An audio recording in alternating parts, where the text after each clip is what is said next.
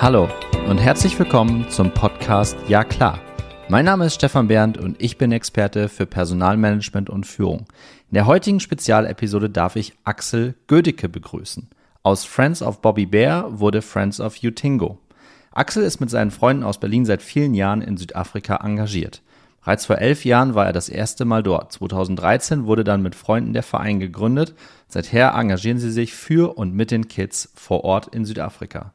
Beruflich ist der Manager und seit vielen Jahren im Treasury- und Finance-Bereich verschiedenen Rollen unterwegs. Für diese Podcast-Episode gilt von Beginn an eine kurze Triggerwarnung, denn wir werden auch Beispiele über Gewalt an Kindern berichten müssen, weil das Teil der Arbeit ähm, in Axels Verein ist. Hört euch diese Folge gerne ganz bis zum Ende an, denn ich habe vom Ja klar Podcast mir etwas überlegt und werde dies am Ende dieser Podcast-Episode auch announcen. Viel Spaß bei der heutigen Episode mit Axel Gödicke und dem Verein Friends of Utingo. Lieber Axel, ich grüße dich aus meinem Tonstudio in Mannheim-Seckenheim. Meine Community weiß das ja mittlerweile, dass ich hier in Mannheim verortet bin. Äh, wo bist du denn gerade? Äh, ich bin auf der Alm, äh, 1700 Meter Höhe in Italien. Ähm, so ein bisschen Erholung muss ja auch mal sein. Also äh, ab auf die Alm und äh, nur 11 Grad, aber richtig schöner Sonnenschein, blauer Himmel. Es geht besser nicht. Das klingt gut. Ich glaube, 11 Grad haben wir hier auch, aber wir sind hier nicht auf 1700 Meter Höhe in Mannheim. Das muss ich mal querchecken. Mannheim ist relativ flach, oder? Ja, Mannheim ist tatsächlich relativ flach. Ich glaube, es ist nur noch in meiner Heimatstadt Kloppenburg flacher, wo wir früher immer gewitzelt haben, dass der höchste Berg ist der Müllberg. Ja, also mehr hatten wir da tatsächlich nicht. Das ist hier äh, am Rande des Odenwalds oder auch der Pfälzerwald ist ja nicht weit, äh, ist das hier schon ein bisschen anders. Das prüfe ich mal nach. Äh, das weiß ich bei unserem nächsten Aufeinandertreffen in Person, lieber Axel. Ähm, heute wollen wir, und das ist, äh, wir haben es in der Anmoderation jetzt auch schon so ein bisschen gehört, äh, wir wollen heute ein gemeinnütziges Projekt zum Thema machen, äh, wo du auch äh, für einstehst, wo du mich, als wir das erste Mal aufeinander getroffen sind, auch direkt von begeistert hast. Und zwar sprechen wir von äh, deinem Verein Friends of Bobby Bear, der sich jetzt in Friends of Utingo e.V. umbenannt hat. Und das wollen wir heute zum Thema machen, weil das auch in meine Reihe Corporate Social Responsibility ein Stück weit reinpasst. Ähm, dazu wird es eine Solo-Folge auch Leadership geben. gehört ganz klar für mich auch in Richtung Leadership und gehört übrigens auch für mich das Thema ganz klar in HR auch. Aber da können wir vielleicht noch drüber sprechen, warum ich das so sehe oder warum du das vielleicht nicht so siehst. Das machen wir, weil das wäre dann natürlich auch eine gewaltige Brücke zu meinem Ja klar Podcast, ne? Also was für ein Zufall, ja. genau, man könnte, man könnte meinen, wir haben uns vorher abgestimmt. Nee, haben wir nicht. Ich habe den Axel vor einiger Zeit äh, einfach per WhatsApp angeschrieben, ähm, weil ich tatsächlich auf Spotify hattest du mal in einem anderen Kontext auch über deinen Verein gesprochen und ein Podcast-Interview gegeben. Ich fand das äh, super inspirierend und habe gedacht, da mache ich eine Spezialfolge draus. Aber wenn wir natürlich jetzt auch noch die Brücken oder die Beziehungen in das HR-Themenfeld, Corporate Social Responsibility, gerne auch Leadership, Führung hinbekommen, ist das natürlich für die Community nochmal, nochmal cooler. Aber lass uns zum Eingang zurückkehren, lieber Axel. Was ist Friends of Utingo? Also Utingo ist Zulu. Uh, Utingo heißt Regenbogen. Und uh, Südafrika ist eine komplette Rainbow Nation. Uh, für mich eines der faszinierendsten Länder der Welt. Ähm, gerade mit der Geschichte, mit der Apartheid, mit der Auflösung der Apartheid und jetzt im Prinzip äh, eine junge Nation, die ihren Weg geht, ähm, dabei ganz klar gestört von Korruption und von alten äh, Weisheiten. Und eine der alten Weisheit ist leider, ähm, dass äh, jetzt wird es, also Triggerwarnung für, für die Hörerinnen und Hörer, wir müssen ein bisschen über Gewalt an Kindern sprechen, weil das gehört bei uns im Projekt einfach dazu. Ähm, es ist so, dass äh, in vielen alten äh, Glauben verankert ist, dass wenn man Sex mit einer Jungfrau hat, dass man dann die Gesundheit auf sich heraufzieht. Wir wissen natürlich hier, das ist völliger Schwachsinn. Ähm, dort gibt es natürlich immer noch Menschen, äh, die diesem Glauben erliegen, vor allen Dingen, wenn da Medizinmänner rumlaufen, die das den ganzen Tag erzählen, äh, auch wenn von der Politik ähm, da teilweise Zeichen gesetzt werden, die genau auch in diese Kerbe schlagen. Ähm, und deswegen ist es im Prinzip so, dass die ähm, Misshandlungs-, Vergewaltigungsrate von Kindern, ähm, gerade in Südafrika, gerade in der Region, wo wir auch operieren, sehr, sehr hoch ist. Und ähm, wir haben diese Umbenennung gemacht, das hast du gesagt. Wir waren früher mit einer Organisation Bobby Bear vor Ort äh, verbandelt. Ähm, die machen so die Immediate Response, das heißt, Kind mhm. wird vergewaltigt, kommt irgendwie mit Bobby Bear in Kontakt ähm, und wird dann im Prinzip äh, untersucht, äh, was ist passiert. Ähm, es wird eine Vernehmung gemacht und so weiter. Ähm, muss ich jetzt kurz ein bisschen ausholen, weil die Geschichte dahinter finde ich so spannend. Ähm, und zwar, wie ist das angefangen? Jackie Brandfield, äh, die ist aus äh, ähm, Zimbabwe geflohen, tatsächlich damals in Anfang der 90er, äh, die Nachbarn im Gebüsch erschossen worden, ähm, die Weißen aus Zimbabwe vertrieben, also ganz, ganz schlimme Schicksale. Und Jackie konnte nicht lesen und schreiben, gehörte zur weißen Unterschicht in Zimbabwe und ähm, hat nie lesen und schreiben gelernt. Jetzt hat sie irgendwie in der Manzitotti bei Durban äh, mit ihrem Mann äh, sich niedergelassen und wollte Kindern helfen. Wie mache ich das aber, wenn ich Kindern, gerade auch Opfern von Gewalttaten, helfe? Äh, ich kann aber selber nicht lesen und schreiben. Die Polizei hat sie natürlich anfangs ausgelacht. Das hat sie gemacht. Sie hat einen Teddybär genommen und hat die Kinder auf dem Teddybär malen lassen. Und mit diesem bemalten Teddybär ist sie dann zur Polizei und konnte wunderbar wiedergeben, hey, dem Kind ist das, das, das und das passiert. Ihr müsst sofort eine Strafverfolgung, eine Case Number äh, aufnehmen und müsst das zur Staatsanwaltschaft geben. Und mittlerweile super Erfolg. Ähm, dieser Bär ist äh, im südafrikanischen Gericht als Beweismittel anerkannt. Ähm, muss ich mal wieder sagen, die Südafrikaner haben es uns wieder voraus. Während bei uns noch das Opfer ja dann äh, im Gericht aussagen muss, ist es in Südafrika tatsächlich so, der Bär reicht aus. Und das finde ich schon mal, finde ich schon mal super, super Story. Ähm, die Jackie ist mittlerweile nicht mehr bei Bobby Bear so wirklich mit drin und es hat auch so ein paar Verwerfungen gegeben, wo wir dann irgendwann gesagt haben, wir stützen uns auf Mitarbeiterinnen von Bobby Bear. Die eine hat ein Utingo Crisis Center und jetzt kommt im Prinzip dieser Link dahin gegründet. Und dann haben wir gesagt, hey, dann benennen wir uns auch in Utingo um, dass das halt passt. Das ist eine NGO vor Ort, die ähm, Mildred macht dort auch mit ihren Kolleginnen wirklich Immediate Response. Das heißt, die klapperten in Summe, glaube ich, 20, 25 Polizeistationen in der Region in Etiquini. Das ist bei Durban eine große Municipality ab. Dort gibt es mittlerweile eingerichtete Victim Rooms, heißen die, also Opferräume quasi, wo die Opfer von sexueller Gewalt, Misshandlung ähm, unterkommen können, die so ein bisschen kindgerecht auch eingerichtet sind, ähm, dass es nicht so eine ganz nackte Polizeistation ist, wo ein Kind erstmal hinkommt und total ja. Äh, geschockt ist, sondern äh, da gibt es eine Couch, da gibt es ein paar Kuscheltiere, was zu spielen, ähm, sodass sie den ersten Kontakt im Prinzip, äh, wenn das Kind zur Polizei gegangen ist, aufnehmen können und so ein bisschen auch äh, eruieren können, was ist dem Kind passiert.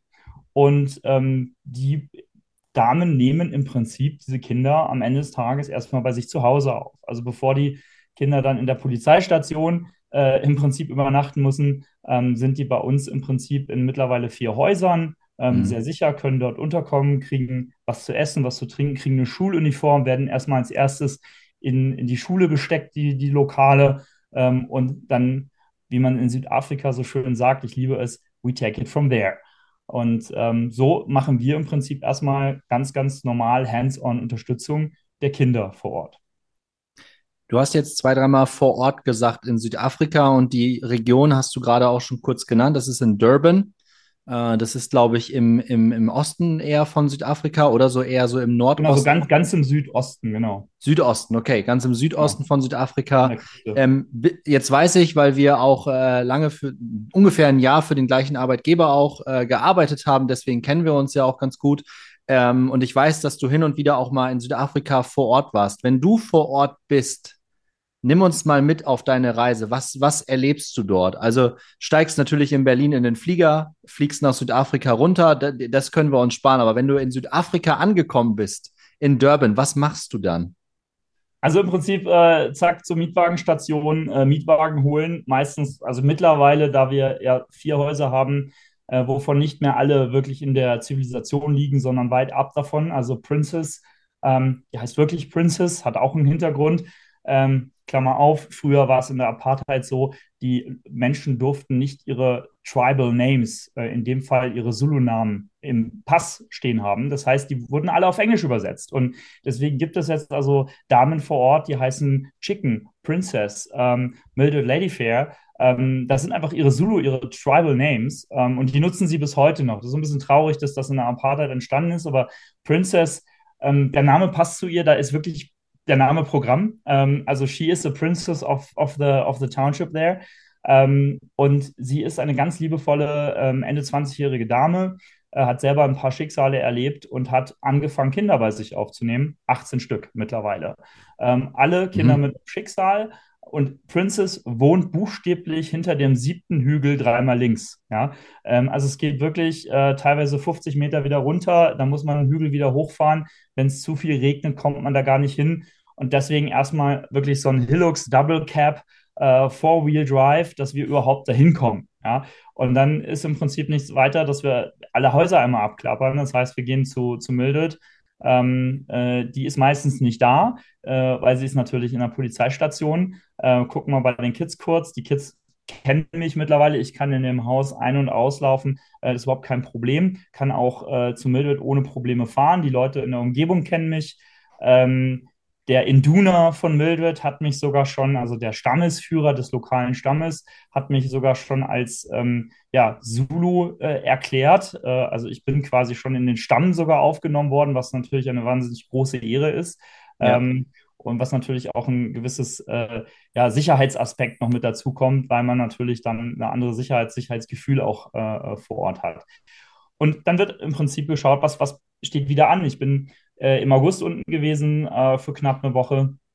Und da stand dann leider an ein Todesfall. Also wir sind angekommen bei Mildred und ich habe erfahren, dass eine Fünfjährige ähm, verstorben ist äh, an TBC und Meningitis. Mhm. Ähm, sie war HIV-positiv ähm, nach Vergewaltigung und dann haben wir natürlich ähm, ja, das, das gemacht, was man macht. Zum Krankenhaus gefahren, wir haben uns darum gekümmert, ähm, dass ein Bestatter kommt.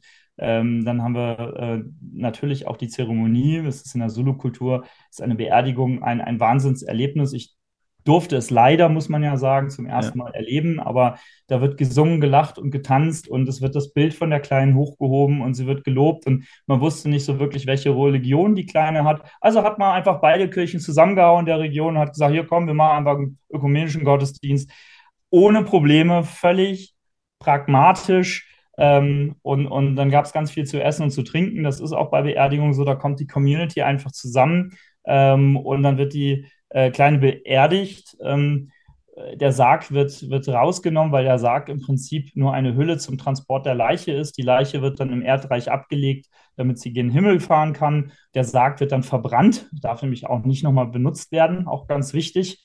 Ähm, und das ist dann so, ich bin gerade aus dem Flieger ausgestiegen und dann, am nächsten Tag habe ich mit dieser Situation zu tun. Und das ist die Regel. Ähm, das ist, äh, ich kann mich erinnern, bei einer anderen Reise steige ich aus dem Flieger aus, hole das Mietauto. Ähm, wir gehen in einem der Häuser vorbei und da liegt eine Zehnjährige im Sterben, die von ihrem Onkel ähm, ja in der, in der Hütte einfach von, verwahrlost worden ist. Also sie hat keine HIV-Medikamente bekommen, äh, sie hat kein Essen, kein Trinken mehr bekommen. Und auf einmal liegt sie da und tragen wir sie von Raum zu Raum, bringen sie auf Toilette, versuchen sie zu füttern. Ähm, und ich glaube, das war das stärkste Erlebnis überhaupt. Die hat nicht mal mehr Kraft gehabt zu, zu kauen, zu schlucken. Aber wenn immer jemand an ihrem Räumchen vorbeigegangen ist, hat sie so die Arme gehoben und wollte umarmt werden.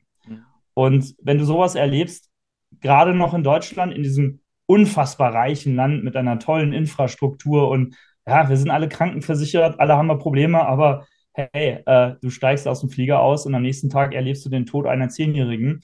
Ähm, du steigst aus dem Flieger aus, hast den Tod einer Fünfjährigen. Ähm, das, das macht natürlich was mit dir und es rückt natürlich auch wieder ins Verhältnis. Genauso wie, ähm, ja, Mildred hat mal wieder das Wasser abgestellt gehabt. Da mussten wir Wasser besorgen. Der Wasserhahn, der außerhalb des Hauses ist, Mildred hat so 20, 25 Kinder bei sich, der lief halt nicht. Ja, dann ja, muss halt Wasser ran. Ja. Mussten wir halt in den Supermarkt fahren, mussten die großen Wasserkanister holen, damit die halt für ein paar Tage zumindest Wasser hatten, ähm, weil ab und zu die äh, Stadt das Wasser einfach abstellt. Dann ja. stellt man fest, bei Ladyfair ist der Kühlschrank komplett leer seit einer Woche und es gibt mittlerweile wieder Blättereintopf. Ähm, also äh, fahren wir mit Ladyfair äh, erstmal in den Supermarkt und, und kaufen erstmal ein, dass sie das Nötigste hat, um ihre 10 Kinder, 15 Kinder, die sie immer bei sich so rumlaufen hat, ähm, versorgen zu können. Ne? Du hast jetzt mehrfach gesagt, wir. Ähm, jetzt habe ich dich hier alleine im, im, im Podcast aktuell vor, vor der Nase. Mit wie vielen Leuten machst du das aktuell sozusagen aus, aus Deutschland heraus und wie viele Menschen sind da vor Ort in Durban, die sich ähm, diesem Hilfsprojekt anschließen? Also wir haben im Prinzip in, in, in Durban, in der Region dort, diese vier wir nennen sie immer Hausmamas. Ähm, ja. Oder sie nennen ja. sich selber so. Äh, die vier Hausmamas, Ladyfair, Studler, Princess und Mildred, die sich eben in den Häusern um die Kinder kümmern. Und ähm, wir sind im Prinzip dann in Berlin ein, ein NGO, ein Verein, Friends of Utingo, wo sieben, acht Leute mit dabei sind. Das sind meistens natürlich irgendwie Leute aus meinem Netzwerk. Äh, das, das ist eben so, kommt so. Ähm, und der eine kümmert sich um die um die Homepage. Danke nochmal, Stefan, dass die neue Homepage äh, demnächst kommt. Äh, er heißt auch Stefan. Ähm, und die andere kümmert sich so ein bisschen um die Verwaltung. Der nächste kümmert sich äh, ein bisschen um die, um, um die Better Place-Betreuung. Da muss man immer viel, ja. äh, viel Aktuelles posten, damit die Leute natürlich auch unterhalten werden, am Ende natürlich auch spenden. Ähm, dann gibt es jemanden, der kümmert sich um die Buchhaltung. Also ähm, das ist einfach ein zusammengewürfelter Haufen, alle berufstätig. Alle haben natürlich eigentlich keine Zeit, ähm, aber versuchen so ein bisschen Zeit eben noch zu geben, damit wir dort vor Ort äh, einen, ja, einen Unterschied machen können. Und was mir ganz wichtig ist, äh, wir schicken nicht irgendwie Geld dahin oder sagen, hier meldet Ladyfair, äh, das müsst ihr jetzt damit machen, sondern was echt super läuft mittlerweile, die setzen sich zu viert regelmäßig zusammen Sie haben ihren Meeting Room bei Kentucky Fried Chicken, warum auch immer. Äh, das haben sie mittlerweile also ausverhandelt. Da gibt es jetzt so einen extra Raum, äh, da können sie sich dann treffen und dann setzen die sich zwei, drei Stunden zusammen und unterhalten sich und dann geben die uns vor, was gebraucht wird. Und das war beim letzten Mal zum Beispiel ganz klar ein Wunsch, more education. Ja. Ähm, wir müssen den Kindern mehr Nachhilfe, mehr Schuluniform, mehr Bücher äh, bereiten. Lieber jetzt mal ein bisschen weniger zu essen, da müssen wir halt mal ab und zu ein bisschen bisschen wieder auf Blättereintopf legen, ja, aber dafür mehr Bildung. Und dann, klar, dann, die vier Hausmamas haben gesprochen, ähm, wenn ihr das wollt, dann machen wir das natürlich. Und das ist mir ganz wichtig, dass die im Prinzip die Richtung vorgeben, was gemacht werden soll, wofür wir Geld sammeln sollen. Und dann sind wir im Prinzip nur das ausführende Organ. Ähm, Geld sammeln ist, glaube ich, ein ganz, guter, ganz gutes Stichwort, bevor wir noch einmal äh, zurückgehen auf das, du hast es vorhin so schön gesagt, so nach dem Motto Deutschland, sehr reiches Land, wahnsinnig gute Infrastruktur, trotzdem regen sich, regen wir Deutschen uns über Kleinigkeiten, über all, eigentlich regen wir uns über alles auf, sind wir mal ehrlich, ja. Also, es ist furchtbar. Ja, es ist, es ist mit einem Wort furchtbar. Ähm, da haben wir beide auch äh, in unseren Rollen in der, in der, in der Firma damals auch oft oft drüber gesprochen, ähm, wie man das irgendwie verändern kann. Ne? Ähm, aber wie ist die, bevor wir dazu kommen, was das auch mit dir gemacht hat oder was das mit Menschen generell macht, wenn man solche Beispiele hört, wie du sie gerade ähm, beschrieben hast, wie ist generell die Spendenbereitschaft für euer Hilfsprojekt? Weil du gerade auch meintest, dass man auf betterplace.org, ich werde die Dinge in den Shownotes auch, auch kom komplett verlinken. Ähm, und ich habe am Ende auch noch eine, eine, eine Überraschung, was wir, was wir machen können. Ähm, und aber wie, wie, wie ist die Spendenbereitschaft? Wie, ich meine, wir leben in, in einer Krise, wir leben, wir haben Krieg in Europa, äh, der Ukraine-Krieg ist immer noch nicht vorbei, wir haben immer noch Corona-Pandemie. Ähm, ich könnte mir durchaus vorstellen, dass viele Menschen gar nicht mehr so richtig wissen, was sie zuerst machen können. Ne? Also ja, das, das sicherlich. Und wir haben, also wir haben natürlich vor allem Corona gemerkt. Ähm, du hast in, in, bei Vereinen immer so zwei Peaks. Das eine ist Ostern, das andere ist Weihnachten. Dann kam ja. Corona genau zu Ostern. Und anstatt vielleicht 4.000, 5.000 Euro zu Ostern einzunehmen, haben wir 50 eingenommen, 2020. Und an Weihnachten kriegen wir meistens immer so die 15.000 Euro zusammen. Also wir laufen auf ein Gesamtbudget, das, das ist ja alles öffentlich auch, von 30.000 bis 50.000 Euro Einnahmen pro Jahr, die wir dann vor Ort ausgeben können. Und ähm, da war Corona, hat uns richtig getroffen, klarerweise. Ähm, das war zu spüren, aber wir haben Glück gehabt, dass äh, ein Berliner Unternehmen, was die ersten Corona-Tests hatte, ich darf den Namen nicht nennen, weil die beiden sind sehr bescheiden, aber sie wissen jetzt, wovon ich rede und sage nochmal vielen Dank, die sind eingesprungen und die haben gesagt, hey, wir haben so viel mit Corona verdient, ähm, wir werden die ganze Lücke ausgleichen und nochmal äh, was dazugeben.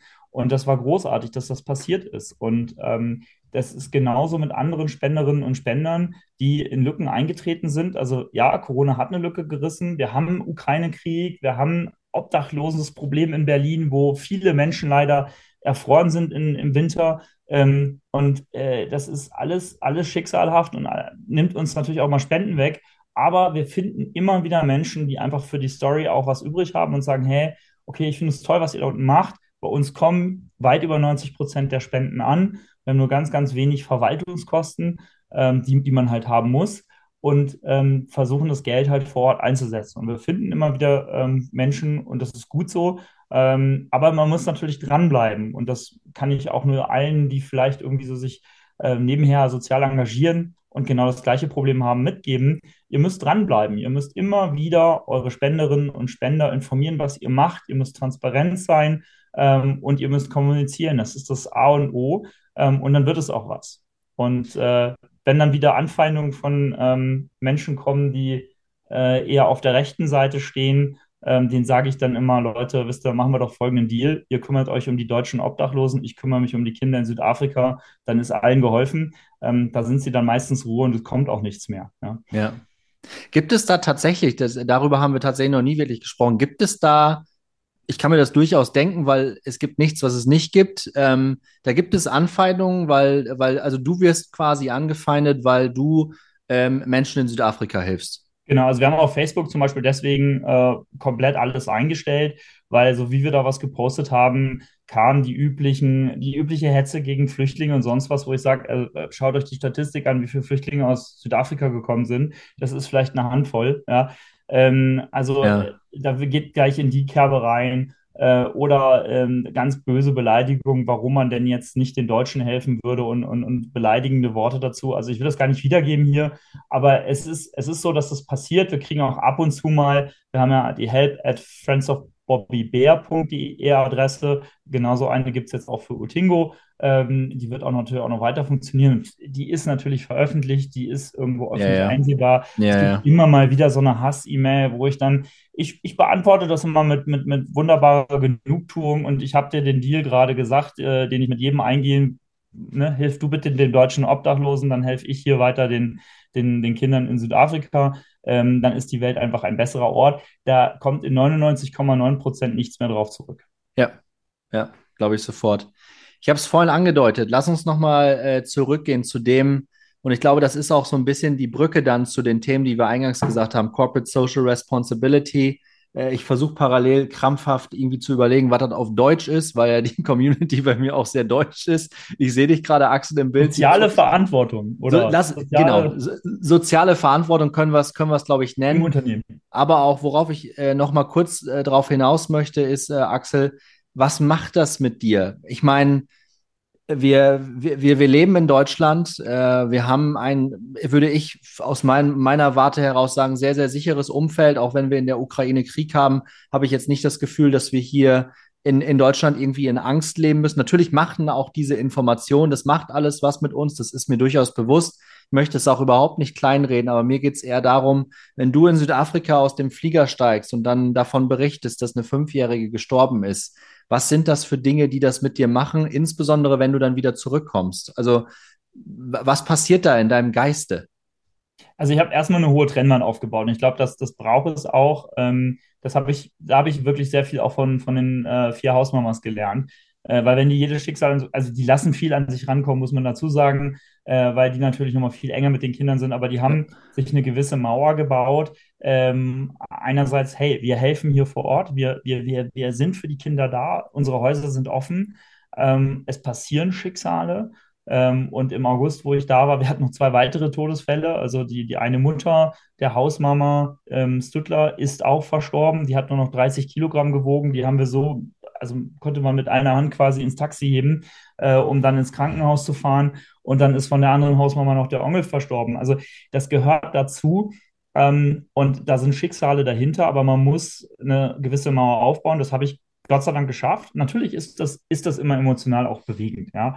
Und ganz ehrlich, also wir haben den jüngsten Fall, den wir hatten, ein vier Monate alter Säugling, der von seinem Vater vergewaltigt wurde ganz ehrlich, da würde ich am liebsten eine Axt nehmen und diesen Vater mir greifen und würde drauf Ja, das, also, ähm, da muss ich, da muss ich tatsächlich ja. kurz einhaken, weil das macht natürlich auch jetzt was mit mir, weil ich gerade parallel, das hört man jetzt hier im Podcast nicht, aber äh, keine zehn Treppenstufen weiter ist meine elf Wochen alte Marlene, ja, die ist drei Monate alt und wenn man dann sowas irgendwie hört, dann versuche versuch ich auch direkt irgendwie so eine Trennwand, so eine Mauer für mich aufzubauen. Wenn ich das jetzt zu nah an mich heranlassen würde, dann müsste ich den Podcast an dieser Stelle wahrscheinlich beenden, weil ich äh, loslaufe und diesen Menschen auch einfach nur was antun möchte. Ja, also. Genau, also das, ich glaube da, aber das geht, glaube ich, also jedem, also 99 Prozent von uns wahrscheinlich jedem normal denkenden Menschen, der würde also entweder jetzt äh, erstmal zehn Schnaps brauchen oder würde ähm, den Baseballschläger rausholen, ja. ja ähm, ich ich finde es ja. auch toll, beispielsweise Ladyfair hat mal einen Vergewaltiger mehr oder weniger auf frischer Tat ertappt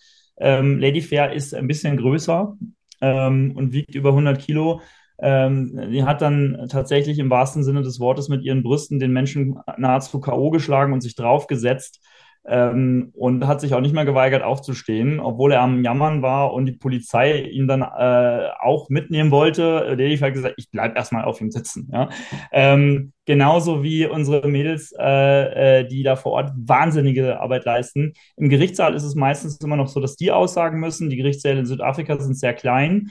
Ähm, und ab und zu kommt es auch vor, dass unsere vier Hausmamas ähm, tatsächlich neben dem äh, Peiniger sitzen. Mhm. Ähm, wir haben jetzt nette Spender, die uns äh, ermöglicht haben, dass wir immer wieder High Heels kaufen können.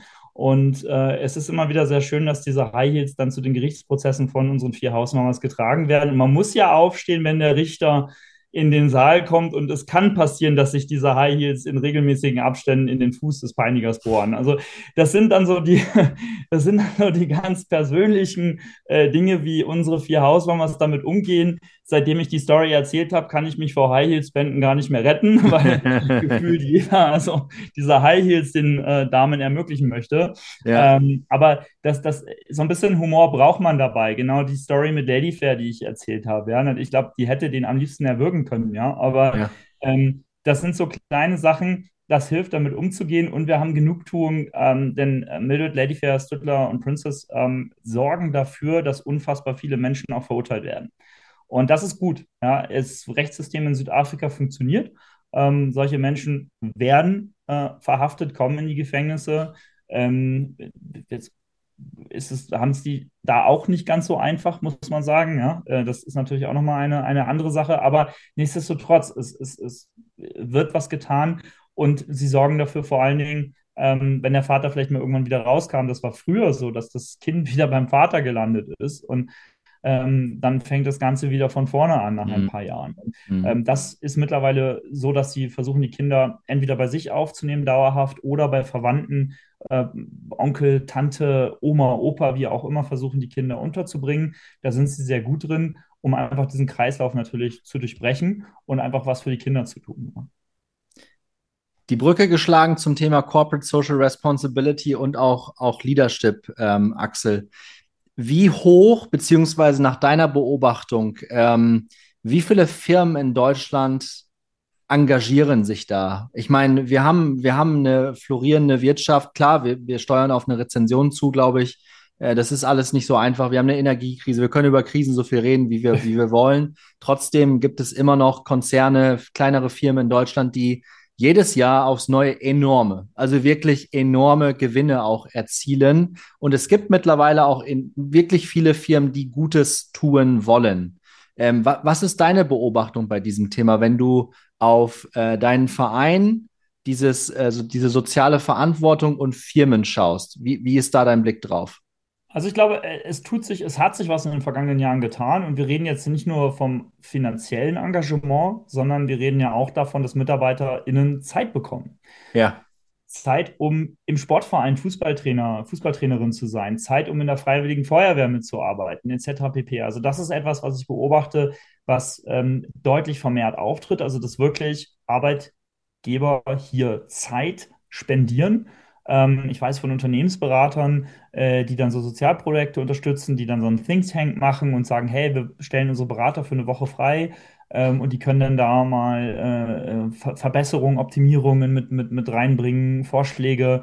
Ähm, dann kommen die Lokalen meistens mit noch besseren Vorschlägen und hat man ja. aber trotzdem beidseitig was gewonnen. Deswegen machen sie es natürlich auch, weil auf einmal neue Perspektiven entstehen, auch für deren ProjektmitarbeiterInnen quasi, ja. Ähm, und das ist, glaube ich, ähm, etwas, was wir sehen. Finanzielles Engagement ist auch da. Es gibt von deutschen Unternehmen, gerade von mittelständischen Unternehmen, unfassbar viele Stiftungen, die eben Geld tatsächlich in genau solche Projekte äh, wie uns, die kleinere Projekte, die vor Ort unterstützen, ähm, die persönlich sich engagieren, hineinbringen und das ist gut so. Das, da kann man sicherlich noch einiges machen. Ja? Also da, da ist äh, noch nicht die Fahnenstange, ist da noch nicht ganz zu Ende, aber ähm, ich glaube, es ist auf einem guten Weg. Und jetzt reden wir viel über ESG in, der, in den letzten Wochen und Monaten. Wir reden darüber, dass die Unternehmen sich ESG-mäßig raten müssen. Und für das S für, äh, äh, steht natürlich für sozial in ESG. Ähm, ja, da zählt sowas rein. Und deswegen glaube ich, ähm, auf der einen Seite freiwillige Entwicklung der Firmen und auf der anderen Seite jetzt über ESG, über ESG-Rating-Agenturen sicherlich auch eine gewisse, ja, eine gewisse Pflicht, sich damit auch zu beschäftigen. Ja.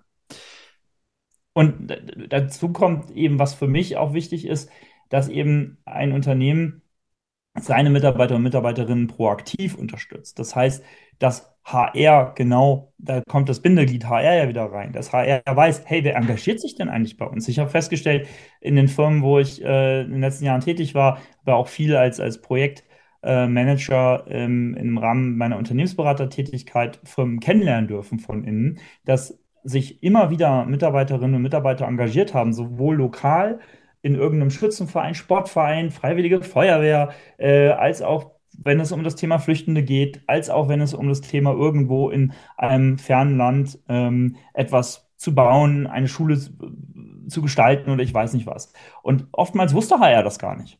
Ähm, dadurch, dass HR das nicht wusste, konnte natürlich Marketing da auch nichts mitmachen und konnte natürlich auch irgendwie der Firmenchef im Zweifel nicht sagen, hey, auch oh, coole Sache, ich gebe da mal 10.000 Euro für. Ja?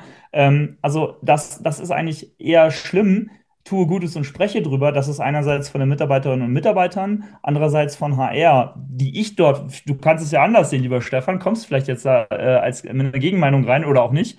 Ähm, da, da sehe ich HR ganz klar eigentlich mehr oder weniger im Lied, denn HR ist für mich diejenige Abteilung, die ganz eng am Mitarbeiter, an der Mitarbeiterin ran sein sollte. Oder, ich, was sagst du? Ja, da, da, da, ich, ich, ich überlege, ähm, weil die Frage kann man nicht mit Ja oder Nein beantworten. Die Frage, die ich mit Ja beantworten kann, ist, kann HR dort einen Mehrwert stiften, indem es Bindeglied spielt? Auf jeden Fall. Ähm, kann HR eine, eine Plattform bieten, wo Mitarbeiter, Mitarbeiterinnen auch darstellen können, was sie in ihrer Freizeit machen wollen? Ja. Muss das immer auf freiwilliger Basis funktionieren? Ich denke schon. Ja, also dieses strongly recommended, was man aus der Arbeitswelt so kennt, glaube ich, hilft da nicht. Mandatory, also verpflichten noch viel weniger. Ich glaube, ja, doch, doch HRler oder Menschen aus der Personalabteilung oder wie ich es dann nenne, People and Workplace, äh, die können das durch, durchaus das Bindeglied zwischen Geschäftsführung und ähm, den Mitarbeiter bauen, ja, die, die, die Brücke können wir bauen. Auf der anderen Seite sehe ich aber auch, wie bei ganz, ganz vielen Themen, ähm, Gründer und Geschäftsführer in der zentralen Verantwortung. Wenn wir im HR äh, so einen Verein wie dich beispielsweise oder Friends of Utingo unterstützen wollen, weil wir irgendwo ein Budget haben, wo wir sagen, wir wollen da ein bisschen was machen, äh, wir haben das hinterlegt, wir wollen das jetzt spenden. Wenn der Unternehmensgründer nicht dahinter steht, ähm, beziehungsweise wenn er das Thema klein redet und sagt, nee, wir müssen uns gerade auf andere Themen konzentrieren, dann wird es sehr, sehr schwer. Ja, deswegen ist es, glaube ich, etwas, was zentral auch durch die Geschäftsführung wirklich von innen heraus mitgetrieben werden muss, weil dann kann man es auch, und das ist total legitim, dass man als Arbeitgeber oder auch als Unternehmen dann auf Plattformen geht und damit Werbung macht. Äh, wenn man das nutzen will, um sich als Arbeitgeber so ein bisschen zu polieren, dann kommt das sofort raus. Das funktioniert nicht. Ja, absolut. Also es muss, es muss gelebt werden. Und das ist äh, mit, mit, mit, vielen, mit vielen Sachen, wir haben das Thema Pinkwashing, wir haben das Thema Greenwashing, was ja. viele Unternehmen jetzt machen. Auf der anderen Seite sage ich halt auch bei den Themen, besser, es passiert erstmal was und es wird mal der erste Schritt gegangen. Äh, jetzt einfach nur zu sagen, oh ja, äh, guck, wie sozial wir sind, Unternehmen XY, weil wir haben jetzt unseren Mitarbeiter, der hier irgendwie ein Charity-Projekt hat, mit 500 Euro unterstützt. Nein, das geht natürlich nicht, klarerweise. Ja, Aber ja. Ähm, was ich feststelle, ist, dass sich die Menschen auf einmal damit beschäftigt haben, dass sich Abteilungen damit beschäftigen, dass sich ja. äh, vielleicht auch der Geschäftsführer, der Vorstand ähm, damit beschäftigt. Und da kommt meistens immer ein Stein ins Rollen, weil, ah, dann weiß ich, aha, Mitarbeiter XY, Mitarbeiterin äh, Z ist hier engagiert ähm, ach, da geht ja mein Sohn zur Schule. Ja? ja. Ähm, und dann ja. kommt meistens immer so ein, so, so ein Stein ins Rollen. Und ich glaube, dass, dass man sich damit beschäftigt, Haken dran. Ähm, ich habe kein Problem damit, dass man damit auch eine gewisse ähm, ja, Werbung macht oder, oder äh, äh, dass man das auch postet, wie auch immer. Ähm, es ist am Unternehmen will am Ende des Tages ja immer noch Geld verdienen, okay, fein. Ähm, aber ich freue mich natürlich umso mehr, wenn sich auch eine Attitude im Unternehmen ändert. Ja? wenn dann genauso auch, auch äh, Kultur, also mein Projekt ist ja natürlich nochmal in interkultureller Zusammenarbeit eine wahnsinnige Herausforderung. Ja? Wir leben äh, in einem schweinereichen Land mit fließendem Wasser zu jeder Zeit und noch Strom zu jeder Zeit. Das mag sich diesen Winter ändern. Schauen wir mal. Ja, ich bin schon jetzt gespannt, wie überfordert die Leute sein werden. Ähm, durch meine Zeit in Südafrika, wo auf einmal so Load Shedding heißt es dort vor Ort. Load Shedding kann dich jederzeit treffen. Meistens äh, weiß man es aber schon vielleicht einen Tag vorher und dann ist der Strom für zwei, vier oder sechs Stunden einfach mal weg. So, und da geht in Südafrika, erste Mal hatte ich Panik, ja. Mittlerweile, wenn Load Shedding äh, mich in, in Kapstadt oder in Durban oder in Johannesburg, wo auch immer ich gerade bin, trifft, ja, hat halt eine Batterie, hat eine Taschenlampe, läuft. Ja? Ähm, also das ist überhaupt kein Problem mehr. Ja? Ähm, und mit Menschen, die das gewohnt sind, die das völlig easy und locker nehmen, ja, und ja, ist halt kein Wasser da, gehen wir halt zum Fluss oder holen halt im Supermarkt mal eben eine Flasche ja. Wasser und können zumindest ja. was, was trinken. Ja. Ähm, Menschen, die das so locker nehmen, die auch eine andere Kultur natürlich haben. Ähm, also äh, Middle sagte mal, Europeans have watches, Africans just have time. Ja, ähm, wunderbar. Ja, ähm, also klar, da, da laufen viele Dinge einfach anders. Viele Dinge sind einfach hands-on, wo man, wo ich dann manchmal da stehe, so, ja, ist doch viel einfacher. Warum machen wir das denn nicht so? Ja? ähm, ja. Und klarerweise aber auch, natürlich hast du dann noch dieses Thema, ähm, die sind sehr religiös, die Menschen dort. Dann hast du natürlich noch diese, diese Tribes und diese Tribe-Leader, diese Idunas äh, mit dazu. Das ist natürlich interkulturell. Also jeder Mitarbeiter, jede Mitarbeiterin, die irgendein Projekt im, im Ausland macht, hat nimmt so viel damit von mit, so viel Erfahrung und auch Leadership-Erfahrung, ähm, was natürlich fürs Unternehmen ein wahnsinniger Gewinn ist. Ja, ja. absolut. Ich glaube, mit Blick auf die Uhr auch ähm, für unsere Podcast-Episode, Axel, ich glaube, dieses Mindset-Thema, ne, weil du das gerade angesprochen hast, dieses Haltungsthema, ich glaube, das ist der, der, der entscheidende äh, Triggerpoint. Ähm, ich glaube, wenn man, und das ist jetzt der Hack auch an alle Personaler, die diesen Podcast dann auch, auch hören, man kann, also ich glaube, kein Geschäftsführer, keine Geschäftsführerin dieser Welt oder irgendein Mensch, der Budgets verantwortet, würde sagen, das ist aber jetzt eine Scheißidee, irgendwie 10.000 Euro bei Friends of Utingo zu investieren. Das wird kein, das wird kein Mensch über die Lippen bringen. Es gibt diese Menschen sicherlich irgendwo auch. Ich hoffe, sie werden immer weniger, aber das sind die, die gar keine, äh, gar keine Synapsen irgendwie zusammenbekommen bei dem Thema soziale Verantwortung. Die gibt's auch. Die werden aber Gott sei Dank immer weniger. Ähm, ich glaube, dass es tatsächlich auch in der, ich glaube, es muss etwas sein, was man, äh, wo man, wo man gut dahinter steht und dass es äh, nicht irgendwie sozusagen, weißt du, so ein, so ein, so ein One-Man-Wonder ist oder so oder einmal so einmal One-Time-Payment irgendwo hin, sondern ich glaube, das muss etwas sein, äh, was HR auch treiben kann mit einer Geschäftsführung. Da, da, da sind wir auf einer Wellenlänge, Axel. Ähm, ich glaube, das können wir tatsächlich auch mit unserer Nähe zu den Leuten. Äh, wir haben ein gewisses Gespür äh, was jetzt durchaus wichtig sein könnte und ähm, da zusammen mit anderen in der Organisation ähm, sich eine wirklich eine Strategie auszu, ähm, auszumalen, was man jetzt wo spenden kann. Und da geht es nicht darum, dass man am Ende ein fünfseitiges Dokument hat, wo drin steht, was man denn wo spendet, sondern da zitiere ich tatsächlich dich, Axel, weil das hat unsere Zusammenarbeit geprägt. Einfach mal machen. Ich glaube, das war so eins der ersten Dinge, die uns, äh, die uns komplett verbunden hat. So nach dem Motto dieser, dieser unendliche Pragmatismus mal reingesteckt und zu sagen, ja, lass doch einfach mal jetzt machen, mal sehen, was passiert. Ja, also das Geld kommt da schon an. Das, das genau, so haben wir das übrigens auch bei dem Projekt gemacht. Wir haben 2013 den Verein gegründet, einfach sieben verrückte Menschen aus Berlin. Ähm, vielen Dank nochmal an euch. Ähm, die gesagt haben, ja, wir, wir machen jetzt einen Verein. Wir wussten nicht, was passiert. Ich habe ein dreimonatigen Schriftverkehr zwischen Finanzamt und Amtsgericht und Bank gehabt, weil immer irgendwer voneinander abhängig was wollte. Ähm, und irgendwann habe ich das auch auflösen können. Äh, wir haben die, die äh, Freizeichnung bekommen vom Finanzamt, auch vom Amtsgericht, wunderbar. Und dann haben wir einfach gemacht. Und wir haben, ich sag dir, wir haben jeden Fehler, den wir in der Entwicklungszusammenarbeit, nicht mehr Entwicklungshilfe, da ist auch Sprache sehr wichtig, Entwicklungszusammenarbeit, wahrscheinlich gemacht, den man machen kann. Ähm, am Ende ist es natürlich auch immer schwierig, wenn es dann um, mir sagen ganz viele, die es besser wissen, sagen dann immer, ah ja, ihr müsst ein bisschen mehr Hilfe zur Selbsthilfe. Ich so, naja, also vergewaltigtes Kind liegt da am Straßenrand, was soll ich jetzt Hilfe zur Selbsthilfe geben? Äh, also, sorry, ja. da ist jetzt erstmal Immediate Response. Wir müssen irgendwie schauen, dass wir einen Transport hinbekommen. Das größte Issue, was wir in Südafrika haben, Transportation. Wir müssen ins Krankenhaus, wir müssen es aufnehmen lassen, wir müssen zur Polizei dann muss das Kind was zu essen haben und braucht eine Schuluniform, muss in die Schule gesteckt werden. Ne? Also das, da kann ich jetzt nicht zur Selbsthilfe. Das Kind muss jetzt erstmal zur Waschanlage und muss sich fünf, fünf Rand verdienen und dann können wir es unterstützen. Das ist halt schwierig. Ne? Ähm, also da, klar, versuchen wir natürlich Entwicklungszusammenarbeit, weil die Damen vor Ort, die vier Hausmamas, die geben den Takt vor. Ähm, aber wir haben natürlich auch schon ganz, ganz viele Fehler gemacht, aber wir haben einfach gemacht und mittlerweile sind es eben vier Häuser, sind es 60 bis 80 ja, Kids, ja, die ja. dort sind, die versorgt werden, die sicher sind. Und ich glaube, das ist erstmal die Hauptsache. Und ähm, alles andere, ja, wird man halt sehen. Also wir machen wahrscheinlich jetzt auch immer noch Fehler. Ähm, und haben passiert. hier und da auch unser Lehrgeld bezahlt, ja. Ja, ja, ich glaube, das passiert. Ähm, ich glaube, man muss sich auch äh, tatsächlich mal, auch das ist der nächste Hack in die Community, ich glaube, man muss sich auch endlich mal davon trennen, äh, dass man fehlerfrei durchs Leben, durchs Leben rennen kann oder so. Fehler passieren so oder so. Ähm, und euer Beispiel zeigt, dass äh, Beharrlichkeit und äh, eine gewisse Freude an der Sache ähm, tatsächlich ähm, funktioniert. Ja, sonst wärt ihr jetzt nicht da, wo ihr seid. Und äh, ich glaube, wir könnten noch Stunden weiter zuhören, weil ich das ein extrem interessantes, ein super eins, eins, eins, muss ich aber, bevor du jetzt gleich abwirkst und äh, Damen und Herren, ja. Liebe Welt, wir kommen zum Ende. Nee, hau raus. Ja.